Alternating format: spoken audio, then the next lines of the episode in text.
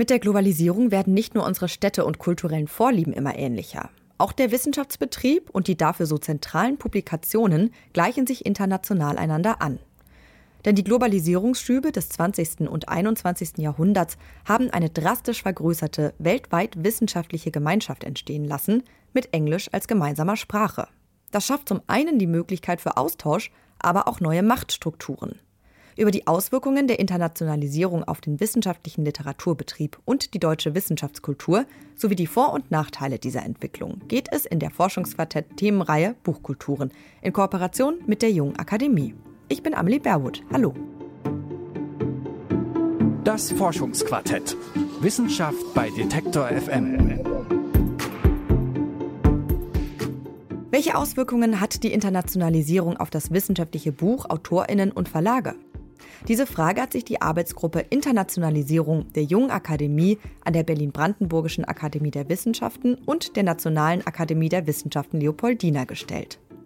Auf der Leipziger Buchmesse 2019 hat sie dazu die Podiumsdiskussion Buchkulturen organisiert.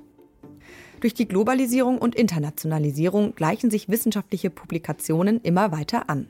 Inwiefern spielen nationale Faktoren überhaupt noch eine Rolle? Und wie wird sich dieses Spannungsverhältnis in der Zukunft entwickeln? Dabei knüpft die Diskussion in dieser Folge auch nochmal an die Themen der ersten Folge an, nämlich Sprachästhetik und Verlage. Und die ganze Folge, die findet ihr zum Nachhören natürlich im Podcatcher eurer Wahl. Auch in dieser dritten und letzten Folge Buchkulturen sind der US-amerikanische Philologe Glenn Most, der deutsche Jurist Milos Wetz und der ebenfalls deutsche Wissenschaftshistoriker Michael Hagner zu hören. Es moderiert Sebastian Matzner, Philologe am King's College London und Mitglied der Jungen Akademie. Er hat die Veranstaltung zusammen mit Jan Hennings organisiert. Der ist Historiker an der Central European University Wien und ebenfalls Mitglied der Jungen Akademie. Wenn ich an der Stelle vielleicht kurz einhaken könnte, also diese doppelte Dynamik, dass Internationalisierung einerseits eine Diversifizierung bedeutet, also die Möglichkeit in anderen Sprachen zu publizieren, mit verschiedenen Optionen ausgestattet zu sein und gleichzeitig aber auch eine, eine homogenisierende Tendenz hat, die selber hegemonial stratifiziert ist in, in, der, in der wichtigen Weise. Und dann wäre es doch interessant zu fragen, in diesen ganzen Homogenisierungsprozessen, was bleibt von den nationalen Traditionen übrig, warum und wie lange? Ich bin kein Prophet. Ich bin im Zweifel eher sogar Historiker und kann mir Entwicklungen in der Vergangenheit äh, schärfer anschauen, als Zukunftsszenarien zu antizipieren. Ähm, die Veränderungen in den Rechtswissenschaften genauso wie in den Geschichtswissenschaften sind vermutlich besonders langsam im Vergleich zu den Natur- und Sozialwissenschaften.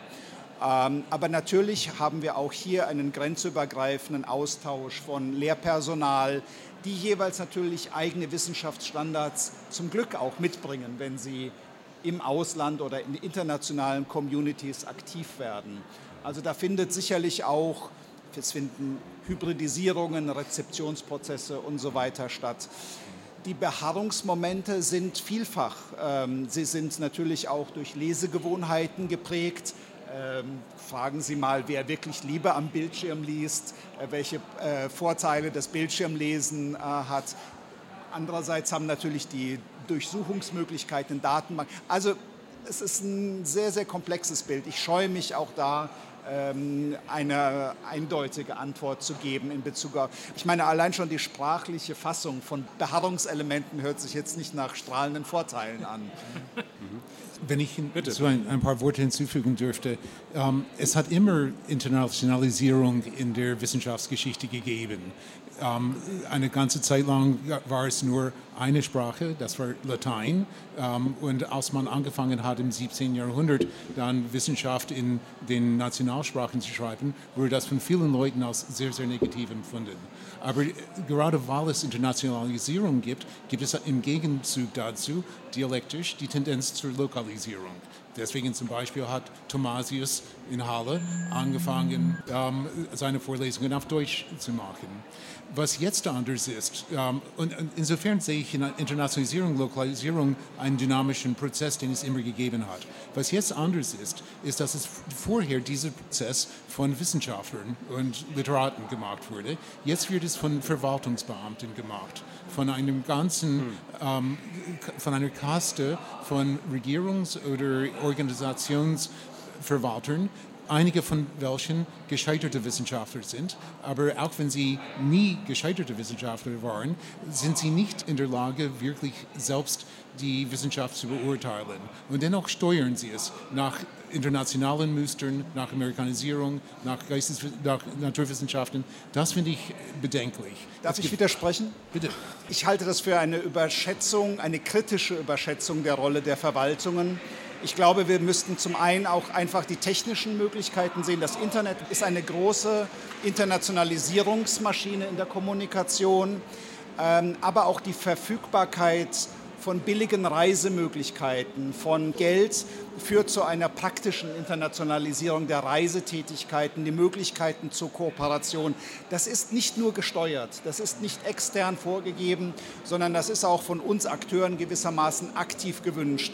Alle meine Kollegen reisen, publizieren, äh, arbeiten, lehren auch international viel stärker als die Generation Juraprofessoren vor 20, 30, 50 Jahren. Ja, ähm, das ist schön.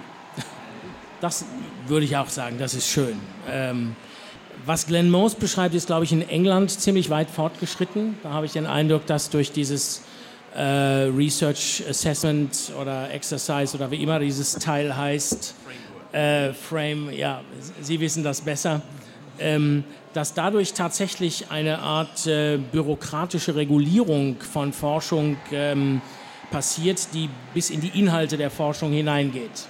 Und das finde ich verheerend, absolut verheerend, äh, weil das zu einer Stromlinienförmigkeit und einem Mainstream führt, ähm, der möglicherweise einen ähnlichen Niedergang bedeuten könnte, wie also das Latein ihn im 18. Jahrhundert erlebt hat. Ähm, jetzt möchte ich aber noch ein Wort zum wissenschaftlichen Buch sagen. Ich glaube, es ist sinnvoll, hier drei Typen von Büchern zu unterscheiden.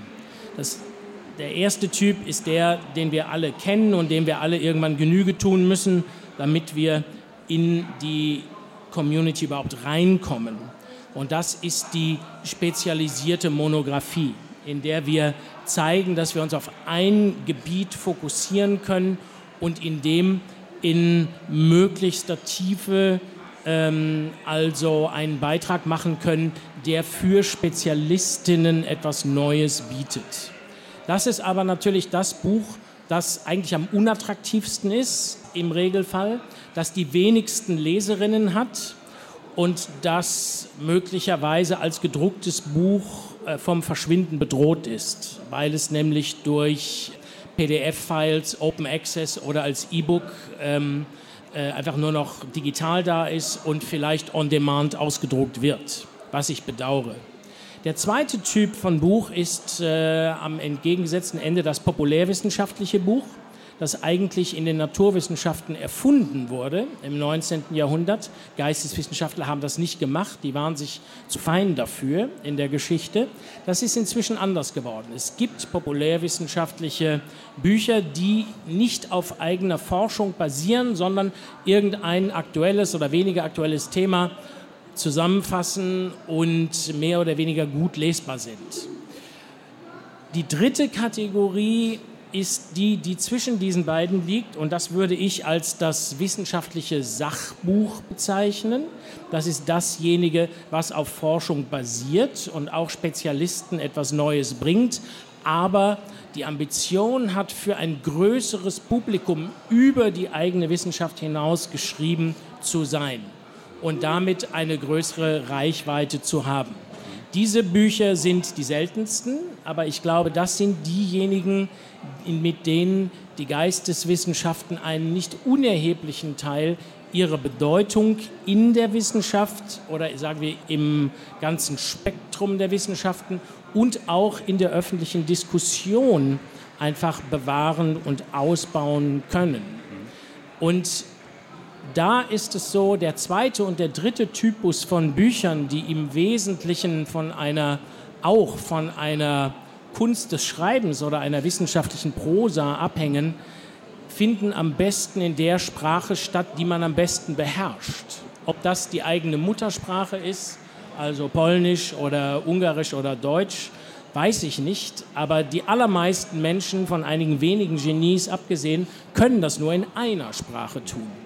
Und es wäre ein absoluter Wahnsinn, wenn die Bücher in der zweiten und dritten Kategorie, die Bücher in der Sprache des Landes, in dem diese Wissenschaft stattfindet, wenn die nicht mehr existieren würden, dann würde die Geisteswissenschaft mehr oder weniger verschwinden.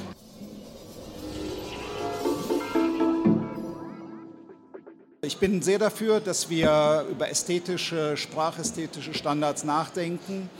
Ähm, es ist eine Frage, wie gut dann tatsächlich diejenigen sind, die da an den Schall stellen, nicht nur in der Wissenschaftsadministration, sondern auch in den Verlagen sitzen. Haben die ein Gespür für Ästhetik oder sind die einfach nur an Normen interessiert, die blind heruntergebrochen werden? Man weiß auch von Profiverlagen im deutschen Sprachraum, dass die Qualität von Lektorinnen und Lektoren immens divers ist. Das ist ganz klar. An wen man kommt, sind oft individuelle Aushandlungsprozesse, die auch oft mit Ökonomie und Macht äh, zu tun haben. Ich habe einen ganzen Ordner, der heißt Stil und Blüte. Da sind die schlimmsten Beispiele drin aus deutschen Dissertationen, missratene Titel, völlig aus dem Ruder gelaufene Fußnoten, Bildunterschriften, über die sich noch jemand Gedanken gemacht hat und so weiter. Also da, wir haben im deutschen Raum gewissermaßen ein relativ schwach ausgeprägtes ästhetisches Verständnis in der Kultivierung äh, der Abfassung von Dissertationen. Das nimmt jetzt zu. Die Frage ist nur, ob eine Zunahme von Normen automatisch mehr Qualität garantiert. Ja, jetzt müsste man anfangen, über Geschäftsmodelle von Wissenschaftsverlagen zu sprechen. Das wäre außerordentlich interessant. Denn natürlich ist es so, dass diese äh, Intensivierung der Publikation von Non-Native äh, Manuscripts in englischen und mehr englischen als amerikanischen Verlagen, also, also englische und holländische Verlage, nämlich die großen globalisierten ähm, Verlagskonsortien, das tun die natürlich nicht aus Philanthropie, sondern das tun die, weil damit Geld zu verdienen ist. Ganz schlicht und ergreifend. Und man muss schauen, was also der, der Benefit ist, der sich daraus ergibt und was der Preis ist, der dafür zu bezahlen ist.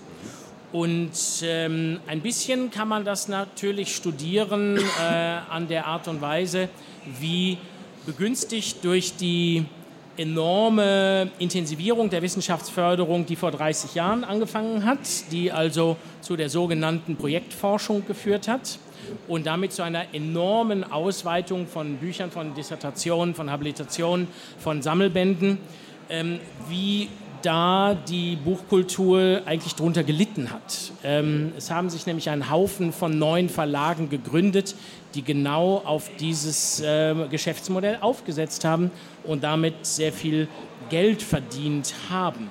Das heißt also, mit dieser Entwicklung hat die wissenschaftliche Buchkultur sich zwar eminent ausgebreitet und wenn man an Diversität glaubt, dann sind da natürlich auch fabelhafte Produkte darunter.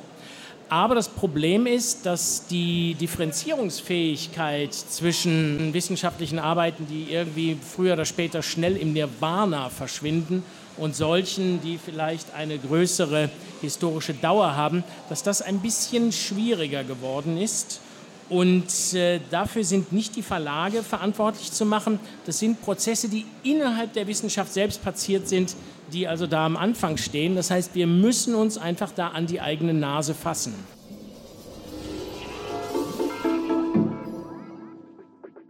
Über die Homogenisierung im wissenschaftlichen Literaturbetrieb, nationale Einflüsse und zukünftige Entwicklungen haben der Philologe Glenn Most, der Jurist Milo Schwetz und der Wissenschaftshistoriker Michael Hagner in diesem Forschungsquartett gesprochen. Das war die letzte Folge unserer dreiteiligen Reihe Buchkulturen. Entstanden ist sie in Kooperation mit der Jungen Akademie. Alle Folgen, die findet ihr auf Spotify, dieser Apple Podcast oder im Podcatcher eurer Wahl. Ich bin Amli Berbot, sage Danke und bis bald. Das Forschungsquartett. Wissenschaft bei Detektor FM.